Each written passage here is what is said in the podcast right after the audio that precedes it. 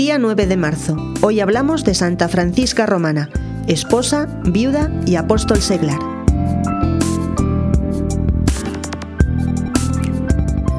Francisca nació en Roma en el año 1384.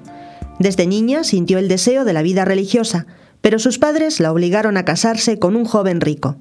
Fue modelo de esposa y madre entregada a la educación de sus tres hijos, dos de los cuales murieron jóvenes. No obstante, sin olvidar sus deberes caseros, dedicaba largos ratos a la oración y al servicio de los pobres y enfermos. Su cuñada Vanosa también la acompañaba. La suegra quería oponerse a todo esto, pero los dos maridos, al ver que ellas en el hogar eran tan solícitas y cariñosas, les permitieron seguir en esta acción caritativa. Pronto Francisca empezó a ganarse la simpatía de las gentes de Roma por su gran caridad para con los enfermos y los pobres.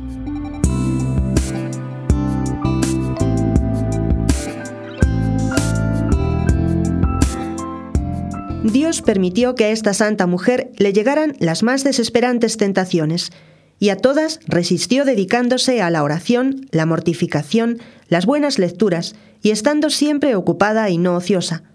Su familia, muy rica, partidaria y defensora del sumo pontífice, se vio despojada de sus bienes en una terrible guerra civil. Al ganar la guerra a los enemigos del Papa, Francisca tuvo que irse a vivir a una casona vieja y dedicarse a pedir limosna de puerta en puerta para ayudar a los enfermos de su hospital.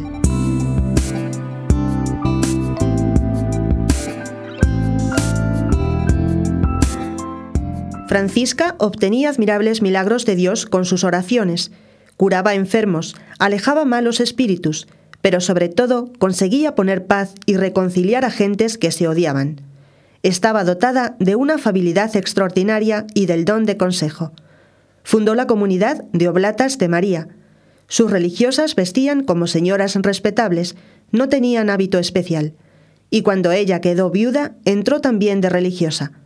En la comunidad tomó el nombre de Francisca Romana.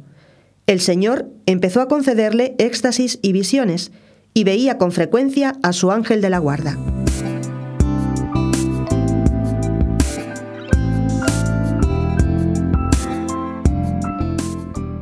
El 9 de marzo de 1440 murió, pero parecía alegremente dormida.